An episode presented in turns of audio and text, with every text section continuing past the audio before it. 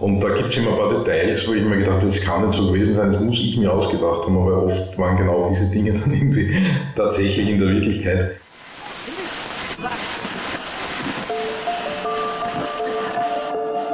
Herzlich willkommen zu Hansa Rauschen, dem Literaturpodcast des Hansa Verlages. Mein Name ist Florian Kessler. Hier sprechen alle zwei Wochen Lektorinnen und Lektoren mit Menschen aus der Welt der Bücher, mit Schreibenden und Lesenden, mit Leuten von anderen Verlagen und aus dem Haus. Es geht um alles, was in Bücher passt und außenrum passiert. Und das ist wirklich nicht wenig. Willkommen zur 52. Folge von Hansa Rauschen. Wir haben eine kleine Frühsommerpause gemacht und sind jetzt frohgemut wieder da. Und zwar mit einem Schriftsteller, bei dem man sich ebenfalls immer vorstellt, wie er frohgemut und originell und sehr frei seine Bücher schreibt. Denn Franz Hobel, der vielfach preisgekrönte und vielfach gelesene österreichische Schriftsteller etwa von Das Floß der Medusa und vielen anderen Romanen, ist jemand, der sich immer neu in Stoffe und Themen hineinwirft. Mit seinem Lektor Herbert Orlinger hat er vor allem über seinen faszinierenden aktuellen Roman gesprochen, Die Eroberung Amerikas, erschienen im Cholnay Verlag. Wie schreibt man eigentlich einen historischen Roman? Funktionieren Romane, die eine andere Epoche als die unsrige behandeln, anders als jedes andere Schreiben? Worauf sollte man achten, beziehungsweise worauf achtet Franz Hobel? Viel Spaß mit Hansa Rauschen. Franz Hobel, du hast äh, 2017 mit dem Floß der Medusa den Roman über eine Schiffskatastrophe Anfang des 19. Jahrhunderts, einen historischen Roman geschrieben. Und du hast in diesem Jahr mit Die Eroberung Amerikas die Geschichte einer der erfolglosesten Expedition der spanischen Reconquista, einen zweiten historischen Roman geschrieben. Beide Romane sind auf große Resonanz gestoßen, wurden und werden übersetzt. Und du hast damit etwas gemacht, was in der deutschsprachigen Literatur eher ungewöhnlich ist, nämlich einen historischen Roman, einen literarischen historischen Roman geschrieben. Wie bist du darauf gekommen, äh, historische Stoffe zu nehmen und die in einen zeitgenössischen Roman zu kleiden? Naja, ich glaube, das hat damit zu tun, dass ich beim Theater oder für die Theater auch bereits historische Sachen geschrieben habe und da hat es immer ganz gut funktioniert. Das waren meistens Auftragsarbeiten über Meierling, über den Bürgerkrieg im 34er Jahr in Österreich, über ein Konzentrationslager im, im Zipf, äh, solche Themen über Widerstandskämpfe im Salzkammergut, also einige historische Stoffe, die ich theatermäßig äh, bearbeitet habe, die immer sehr gut funktioniert haben. Und ich wäre eigentlich nie auf die Idee gekommen, einen Roman zu schreiben, wenn irgendein Theater den Stoff vom Floß der Medusa auf die Bühne bringen wollte. Das war aber nicht der Fall. Die Theater haben gesagt, das ist so ein, so ein heftiger Stoff, den finden wir zwar gut, aber eigentlich hm, ist das, können wir unserem Publikum nicht wirklich zumuten. Dann habe ich auch versucht, Filmleute zu finden, weil ich das Ganze immer sehr filmisch gesehen habe. Und die haben mir dann alle gesagt, ja, schreib einen Roman. Wenn der Roman erfolgreich wird, dann kann man über Verfilmung reden. Und dann habe ich halt irgendwie begonnen, das Ganze äh, in Prosaform zu versuchen, was natürlich viel mehr Arbeit ist für, für Theater, wenn man für Theater kann man doch ein bisschen, ein bisschen schwindeln. Man muss ja nicht ganz so viel recherchieren, wie wenn man einen Roman schreibt. Der Roman ist doch wesentlich mehr Arbeit, wesentlich intensiver und das hat mir dann schon einen großen Spaß gemacht, dieses mich da einzugraben in diese, in die Zeit auch, sehr viel Sekundärliteratur zu lesen und ja. Äh, wenn man dann nachliest, äh, was ist der historische Roman, da kommt immer die Definition, ein Romantypus, der historische Gestalten und äh, Vorfälle behandelt und in eine historisch beglaubigte Umgebung stellt. Das sind bei, für beide Romane trifft das zu. Das, du gehst aber einen Schritt über diese historisch beglaubigte Zeit hinaus, wenn du transformierst diese historischen Stoffe ja immer wieder in die Gegenwart. Der Bezug zur Gegenwart ist ja immer da. Es beginnt mit der Sprache, aber du führst ja auch Figuren hinein. Ist das ein Mittel, um diesen Stoffen mit einem gegenwärtigen Anspruch beizukommen? Ja, wahrscheinlich schon. Ich weiß nicht, wie das bei anderen historischen Romanen ist. Ich habe so zuerst versucht, die Sprache der Zeit zu imitieren. Das hat irgendwie nicht funktioniert. Das war mir irgendwie viel zu umständlich, die Syntax war mir zu gestellt. Also ich habe dann irgendwann beim Schreiben gemerkt, meine Sprache, die Sprache der Gegenwart ist irgendwie ist mir näher, das wirkt mir eigentlich auch wahrhaftiger, das äh, wirkt mir authentischer. Und ich habe mir natürlich auch dadurch erspart, dass ich die Metaphern überprüfen muss, was man ja sonst auch müsste, was beim historischen Roman natürlich auch nicht gemacht wird, weil es ein Ding der Unmöglichkeit ist. Also man muss ja nicht nur die Fakten überprüfen, sondern man müsste auch die Sprache überprüfen, ob es die bereits in der jeweiligen Zeit gegeben hat. Und durch diesen, indem ich dann den Erzähler vielleicht in der Gegenwart angesiedelt habe, ist das Ganze irgendwie heutiger möglicherweise. Und es ist natürlich von, von vornherein immer der, der Anspruch, das war bei den Theaterstücken auch schon der Fall, dass man natürlich für ein heutiges Publikum schreibt. Und da irgendwie keinen, keinen Zaubertrick macht, dass man Erzähler irgendwo hinsetzt und so tut, wie wenn man die, die einzig wahrhaftige Geschichte schreiben würde. Das ist ja nicht der Fall. Es ist eine, eine Geschichte, aus der wir heutigen Leser etwas lernen können, die uns unterhält und wo man irgendwie vielleicht ein bisschen anders hinausgeht, wenn man hineingegangen ist in den Text.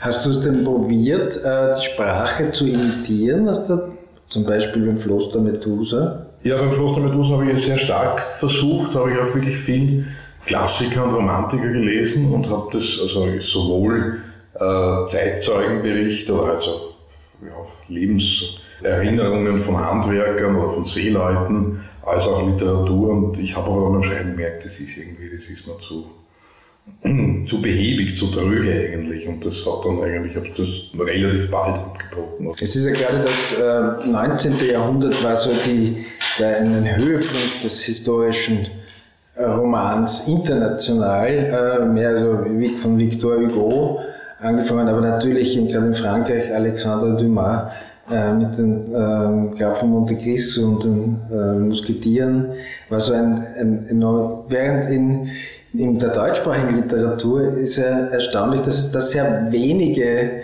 nennenswerte Bücher gibt, die geblieben sind. Also genannt werden immer der Wilhelm Hauff, Stifter, Wittigo auf mhm. seine Weise, aber sonst kaum. Mhm. Im 20. Jahrhundert ändert sich das ein bisschen und in der gegenwärtigen Literatur, in der deutschsprachigen, fällt mir eigentlich kaum was ein. Auch da im Gegensatz natürlich in erster Linie dann in England Hilary Mantel, die mit ihrer Trilogie, mit der Tudor-Trilogie irgendwas ganz, aber das ist ja ganz anders. Die ist ja ganz anders. Sie setzt sich ja hinein in den äh, Cromwell, in diese Zeit. Da spricht Cromwell, wird erklärt. Bei dir es, gibt es doch einen, einen, ähm, einen Erzähler, der über auf das Geschehen hineinschaut. Wie kommst du zu dieser Form? Willst du den, den allwissenden Erzähler, der war dann doch wichtig? Ja, wahrscheinlich ist, ist er wichtig, weil ich irgendwie eine Instanz brauche. Ich habe auch meist eine relativ hohe Chronologie, damit man irgendwie als Leser nicht den Faden verliert, weil ich doch meist ein großes Personeninventar habe. Es kommen viele Figuren vor äh, paar Identifikationsfiguren sind manchmal noch erfunden, die meisten sind ja wirklich historisch belegt. Was ein bisschen das Problem ist, dass manche Namen sehr ähnlich klingen, das habe ich jetzt bei beiden Romanen gehabt, äh, dass es hier zu keinen Verwechslungen kommt, habe ich die irgendwie doch sehr scharf zeichnen müssen, diese Figuren. Äh, ansonsten glaube ich, bin ich eher an filmischen Dingen orientiert. Also mich hat sehr Pulp Fiction fasziniert, jetzt einfach von der Erzählhaltung, von der Narration. Jetzt habe ich irgendwie Birds of Prey und das gehört ein Superheldenfilm, aber auch eine äh, interessante Erzählweise, einfach mit schnellen Rückblenden, mit irgendwie allen möglichen Mitteln irgendwie. Ich versuche das in der Erzählung vielleicht, aber ist ja nicht so, dass man versucht, also das, über das Alter bin ich eigentlich schon hinaus, zu versuchen, jetzt unbedingt Avantgarde machen zu müssen. Das würde mich jetzt nicht mehr interessieren, sondern ich versuche einfach eine adäquate Erzählform zu finden und da ist mir diese, diese Mischung aus äh, erzählerischer Totale, also Totaleinstellung, in der filmischen Begrifflichkeit zu bleiben und diesen kleinen Handycams, die dann quasi in die Figuren hineinkriechen, in Form der inneren Monologe, wo ich manchmal doch die Sprache imitiere und dann eben manchmal doch äh, schnelle Cuts mache, dann wieder Zeitlupeneinstellungen. Das finde ich irgendwie ist halt so die, mein Stand des erzählerisch Möglichen momentan. Wie, hast, wie ist dir das gelungen oder wie war deine Intention, dieses Panorama an vielen Figuren, die ja in den Romanen auftreten, die so unterscheidbar zu machen, dass der Leser nicht immer, dass der Leser genau weiß, wer wer ist? Ja, einerseits mache ich es sprachlich, also die meisten Figuren haben sprachliche Eigenheiten oder Devianzen von der Normsprache. Gut, ich meine, es gibt ein paar, die stottern oder haben irgendwie äh, gewisse Vorlieben für Wörter. Jetzt erkennt man einfach über die Sprache sehr schnell eigentlich auch die Figur. Und dann habe ich sie natürlich schon so grob gezeichnet, dass, sie, dass ein Wiedererkennungseffekt da ist. Zum Beispiel? naja, zum Beispiel das vom Ruben irgendwie das Heimweh, dass der immer schreien will, wenn er irgendwie Heimweh hat oder, oder auch diese Seemannssprache, die der verwendet, der war ja Matrose und ist jetzt irgendwie beim Eroberungszug in Amerika und trotzdem hat er ständig diese Seemannsterminologie, also spricht irgendwie von Landeiern und irgendwie Aufhintern und all diese Begrifflichkeiten halt. und da merkt man relativ schnell, okay, das ist der.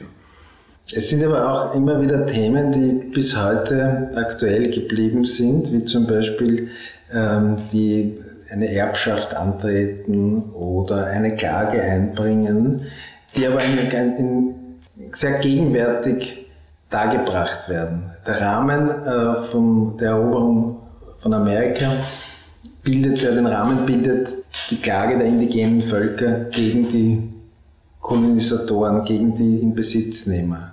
Das bringt einen, den Leser ja sofort in eine, in eine nachvollziehbare, äh, man kann diesen Vorgang nachvollziehen und man sieht auch äh, die, dieses, dieses Büro, dieses Rechtsanwaltsbüro, der Rechtsanwalt, der dann beauftragt wird, die Klage einzubringen. Und man fühlt sich eigentlich ganz nahe den Personen und wird dann durch äh, die äh, erzählte, erzählte Handlung doch immer wieder zurückgebracht in, bei der Eroberung von Amerika in das 16. Jahrhundert und beim äh, Floß Medusa in das 19. Jahrhundert. Es ist also eine, wie ich finde, eine sehr zeitgemäße Form, aber auch eine sehr unmittelbare Form, dass man sofort drinnen ist. Und äh, weil du vorher die, die filmische Arbeitsweise angesprochen hast, es ist ja auch die Personenzeichnung findet ja auch oft statt. Der sieht aus wie hm. äh, Lino Ventura oder so. Damit, ähm, also das sind so ikonische Gesichter, die man, man hat sich, man hat sofort einen, ein, ein, äh, ein Gesicht vor Augen. Hm. Äh, ja, ich glaube, es ist jetzt einfach doch wichtig, dass man in eine Geschichte hineinkommt. Es ist immer noch schwierig, dass man gleich drinnen ist in einer Geschichte, aber äh, der heutige Leser hat wahrscheinlich immer die Zeit, oder ganz selten nur die Zeit und die Muse, äh, einem Buch 100 Seiten zu schenken, also wenn er nach 20 Seiten drinnen ist, dann legt der Durchschnittsleser das irgendwie auf die Seite. Und das ist, glaube ich, auch so eine Anforderung, da hat sich die Literatur, glaube ich, auch gewandelt. Also es gibt einen, der Literaturmarkt ist gigantisch groß natürlich, es erscheinen unglaublich viele Bücher. Und das ist schon irgendwie ein bisschen mein Ziel, oder war immer mein Ziel, einfache Leute auch zu erreichen. Also ich freue mich wahnsinnig, wenn meine Mutter sagt, die kaum Bücher liest, super, das hat sie zweimal gelesen und so, und nicht wegen mir, sondern weil sie wirklich gut gefallen hat. Oder irgendwelche Verwandten da am Rand, die ich halt nach wie vor habe, oder, oder Nachbarn, die irgendwie sagen, ja, das habe ich dann schon gelesen, das hat mir dann schon gut gefallen. Also dass man irgendwie so einfache Leute erreicht, äh, die keine so großen Literaturafficionados sind, die es natürlich auch gibt, also die äh, für die stecken dann wieder andere Dinge drin. Also da gibt es dann Querverweise oder so kleine Bonbons oder Hinweise auf literaturgeschichtliche Details, dass diese Leute auch Freude haben. Äh, aber im Prinzip habe ich schon immer diesen, den Wunsch gehabt, so ein bisschen Volksschriftsteller vielleicht, um es pathetisch zu sagen zu sein. Ja, ich würde sogar noch ein, ein, äh, darüber hinausgehen.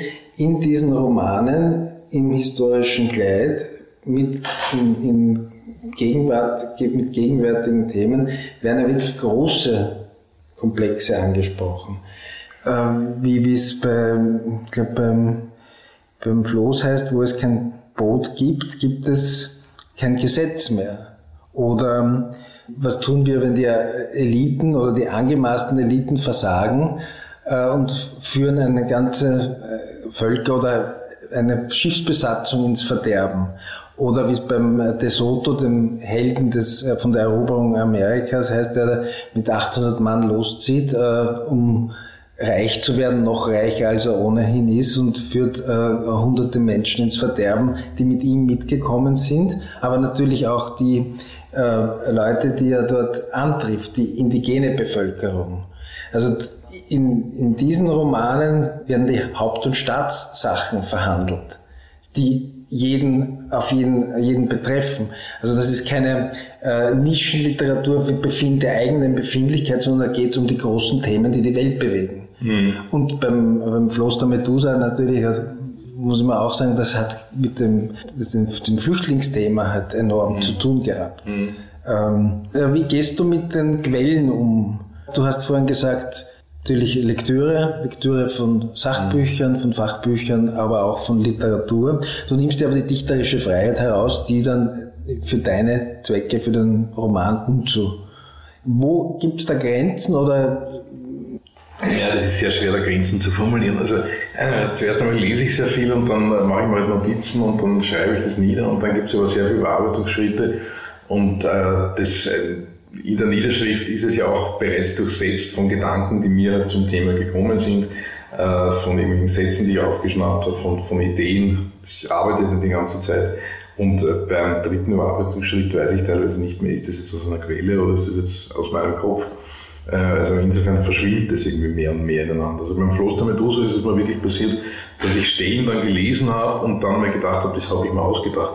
Und dann habe ich mir diesen Bericht von Savigny wieder angesehen, Savigny und Coria, und habe gemerkt, na, die steht eigentlich so drinnen. Also oft. Also kurz mal, Savigny und Coria sind die beiden Überlebenden, die Aufzeichnungen hinterlassen haben genau. von dieser äh, Katastrophe, mhm.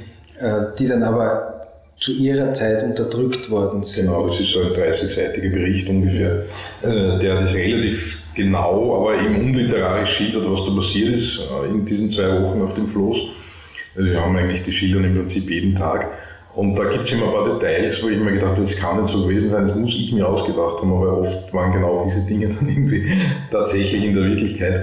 Und andere Sachen wieder habe ich halt erfunden. Also das ist aber wo genau, wann die Grenze ist, das kann ich nicht. Also ich weiß natürlich, welche Personen ich dazu erfunden habe. Also es gibt bei beiden Büchern, äh, bei, beim Floß ist es der Viktor Eisen und bei der Eroberung ist es der Elias Blim. So ein äh, Jünglinge beide eigentlich, mit denen man sich einigermaßen identifizieren kann, die irgendwie gutherzig sind, ein bisschen naiv sind und da in dieses Abenteuer hineinstolpern. Die habe ich, glaube ich, beide mal gebraucht, um so Figuren zu haben, die den Leser auch nur ein bisschen von der Figurenseite an der Hand nehmen, wo man mit denen einfach mitleiden kann. Aber die meisten anderen Figuren sind eben historisch belegt, mhm. wobei man jetzt von der Historie meistens sehr wenig weiß, also außer Beruf, Name, Alter, äh, vielleicht noch Herkunft und wie lange sie gelebt haben, ist ja nichts bekannt. Wie wichtig ist äh, der Lokalaugenschein? Du warst für beide Romane viel unterwegs, in Frankreich, in Senegal, in, auf Kuba, in Florida. Gehst du mit deinem Wissen, das du vorhast, willst du das bestätigt haben oder lässt du dich dann auch von den Erzählungen, von den Begegnungen auch mit, mit äh, Wissenschaftlern beeinflussen, die das erzählen, ändert sich das, kann sich das ändern? Ja, ja, also wenn ich es nur bestätigt haben wollte, wäre es sinnlos. Ja. Äh, also es ist ja so, dass ich irgendwie, ich bin eher Reisephobiker und habe dann aber doch immer äh, manchmal so diese Abenteuerlust, machen wir dann Reisen aus in ein paar Monaten. Wenn es dann soweit ist, denke ich mir immer, jetzt muss ich, irgendwie, jetzt muss ich den Schreibprozess unterbrechen, um da irgendwo hinzufahren, wer weiß, ob das mir irgendwas bringt. Und ich bin aber dann immer wieder überrascht von diesen vielen Eindrücken, von diesen vielen Geschichten, ohne dass ich irgendwas erwarte. Ich fahre völlig äh, wie ein leeres Blatt Papier hin, schaue mir meistens den Reiseführer, wann ich überhaupt dann habe, also manchmal habe ich gar keinen, wenn ich ihn habe, dann schaue ich mir im Flugzeug zum ersten Mal an und steige da aus und bin immer überrascht und habe halt dann das Glück als Schriftsteller doch meistens irgendwie Kontakte zu haben. Das ist irgendwie schon wichtig. Äh, was es was mir jetzt einfallen würde, was dieses Umschreiben anlangt. Ich habe eine Doktorandin besucht, die, die über, die Frau, über die Frau von De Soto geschrieben hat, also ihre Dissertation geschrieben hat.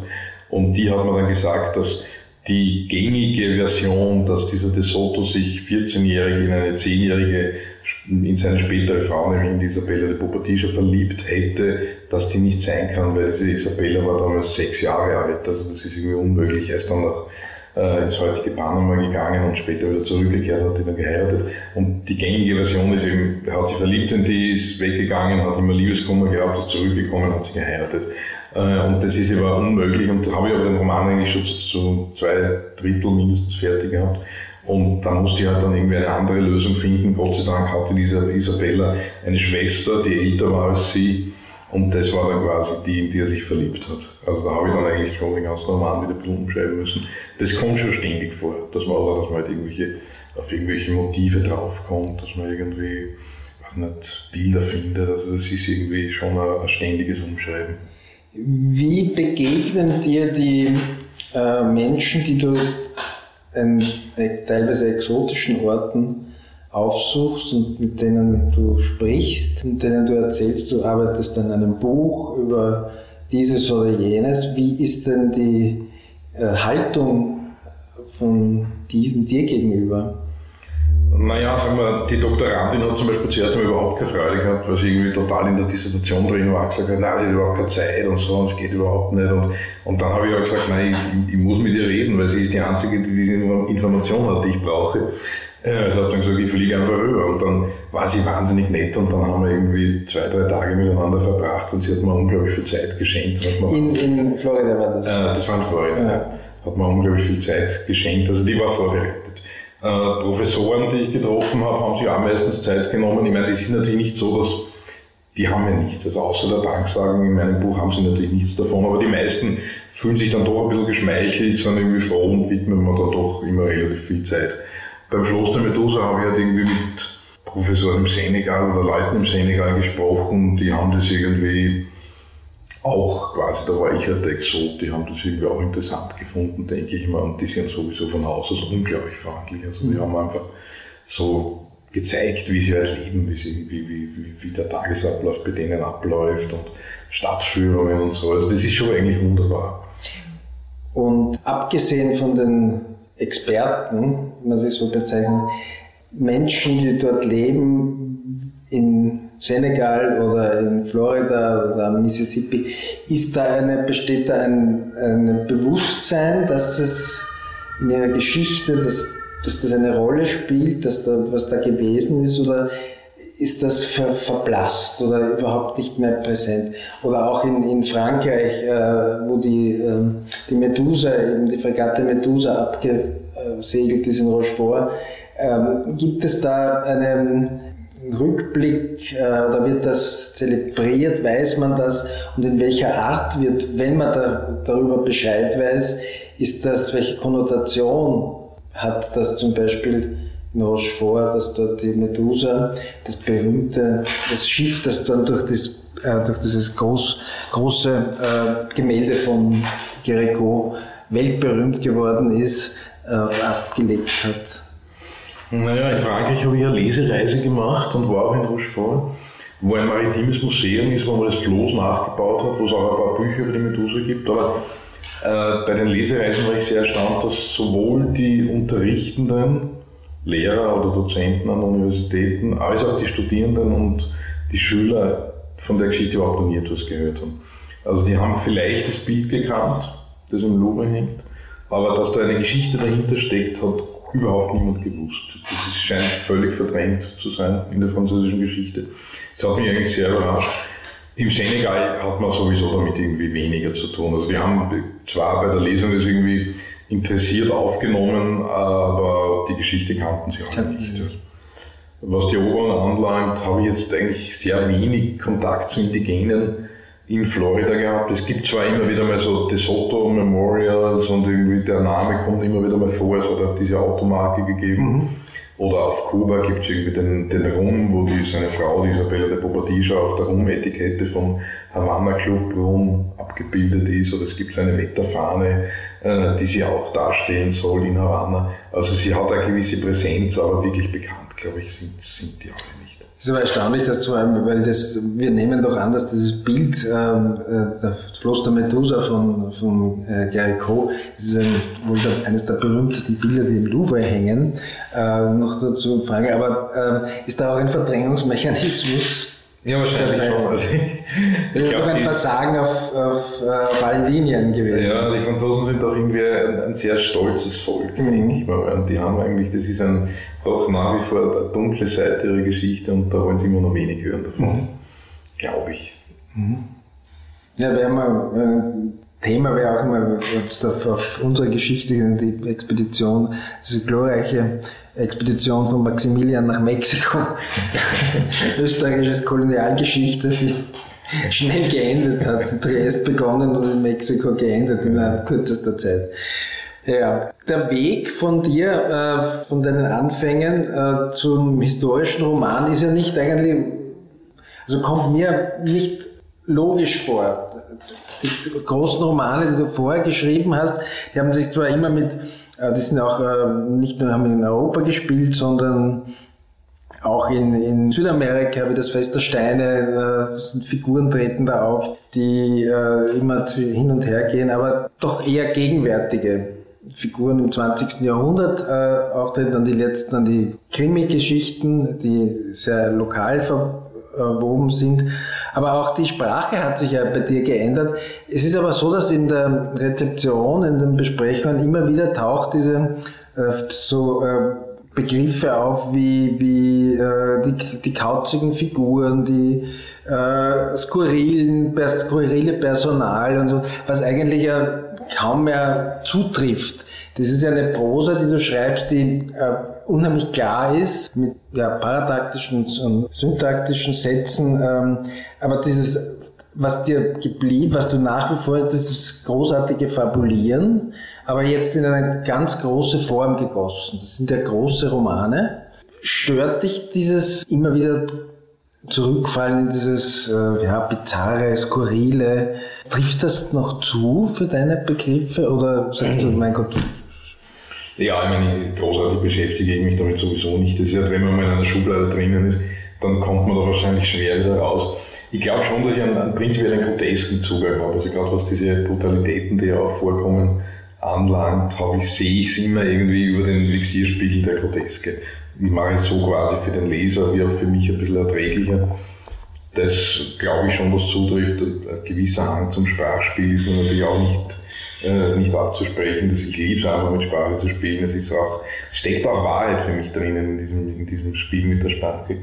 Äh, groteske weiß ich nicht. Das ist, also diese, na, diese Skurrilität und Überzeichnung, die immer, immer wieder genannt wird Natürlich ist es bei diesem Personeninventar nicht so, dass man bei jeder Figur jetzt eine, eine tiefenpsychologische Forschung machen kann und damit irgendwelchen Loten hineinleuchten oder so. Das, das geht irgendwie nicht. Da, sind, da kommen zu viele Leute vor. Mhm. Äh, aber so skurril empfinde ich die gar nicht. Das sind eigentlich für mich schon alles Leute, mit denen ich mich irgendwie identifizieren kann. Also keine einzige Figur hat nicht irgendwie Momente, auch die von mir kennen.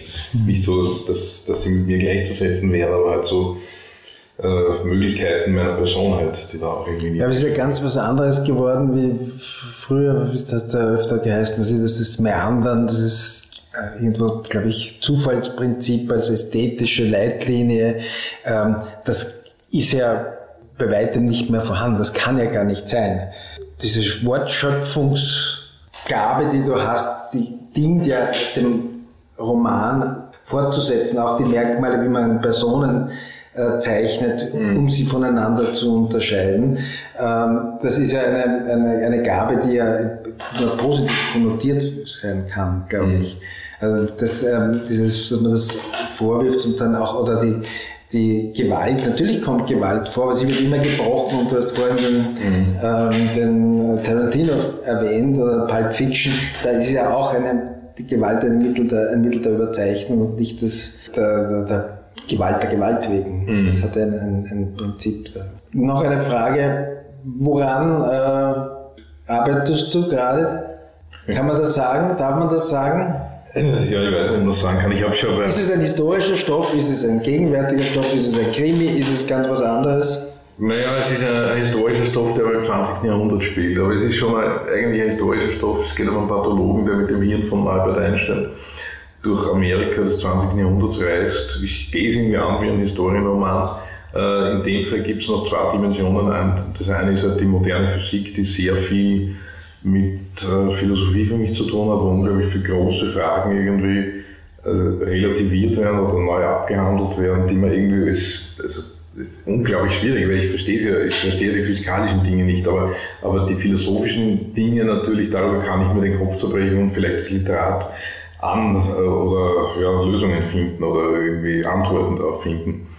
Und der zweite Punkt, der damit irgendwie zusammenhängt, ist die Religion, die mich auch immer wieder beschäftigt hat, wo ich auch nach wie vor nicht, nicht weiß, wie und was, aber es ist irgendwie immer noch ein großes Thema. Also diese, diese großen Themen haben mich, glaube ich, schon immer interessiert. Also es ist irgendwie, ich gehe vielleicht oft von kleinen Geschichten ins Große, irgendwie, weil mich halt diese, diese Science-Fragen nach wie vor beschäftigen. Und was liest du gerade? was lese ich gerade? Was habe ich jetzt gerade gelesen? Ja, sehr viele physikalische Bücher halt. Also Bücher über Zeit und Zufall und Raum und Unendlichkeit. Hast du einen Lesetipp für uns? Ach, was habe ich denn als letztes gelesen, was mich fasziniert hat? Da, da, da. Ich meine, der, ein wirklicher Lesetipp, den ich habe, ist Ramiro Pinilla. Denn das Buch gibt es aber nur mehr antiquarisch. Der ist in den 60er Jahren als Nobelpreiskandidat gehandelt worden. Ein baskischer Autor hat den Nobelpreis aber nie bekommen. Die Geschichte Die blinden Ameisen erzählt von einer von einem gestrandeten Kohledampfer an einer Küste. Die Menschen, die dort leben, sind fürchterlich arm. Und weil dort dieser Kohledampfer liegt, beschließen sie alle, diese Fracht zu stehlen. Und sie setzen wirklich alles in Bewegung, borgen sich Ochsen aus, bauen irgendwelche Karren, bauen irgendwelche Lastgräne, wo sie die, diese Klippen, die Kohlen raufbringen, stehen diese Kohlen und kaum sind die Kohlen zu Hause, kommt die Obrigkeit drauf, dass die Kohlen gestohlen sind und sie müssen alles wieder zurückgeben. Jetzt reagieren sie so, dass sie diese Kohlen verstecken und der Hauptdarsteller oder die Familie des Hauptdarstellers lässt irgendwie die Jauchegrube aus, also leitet das irgendwie um, vergräbt darunter die Kohle, dann gibt er wieder die Jauche drauf.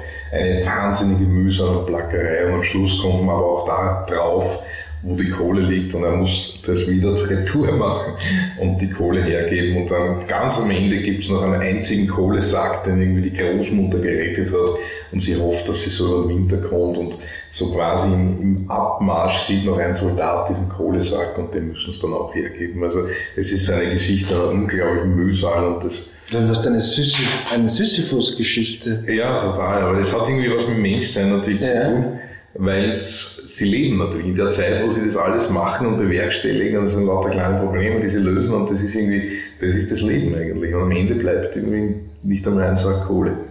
Ja, aber das klingt toll, das Buch. Ich habe von dem Buch noch nichts ja. gehört. Gab es aber eine deutsche Übersetzung? Gibt eine deutsche Übersetzung, Ramiro Pinilla. Ja, wie, war, war sehr populär in den 60er Jahren. Ich mhm. zufällig auf irgendeiner Kiste gefunden und mittlerweile völlig in Vergessenheit geraten. Ja, vielleicht muss man uns mal anschauen, vielleicht graben wir ihn aus. Dann Sobel, vielen Dank für das Gespräch und ja, schöne ja. Ferien. Danke.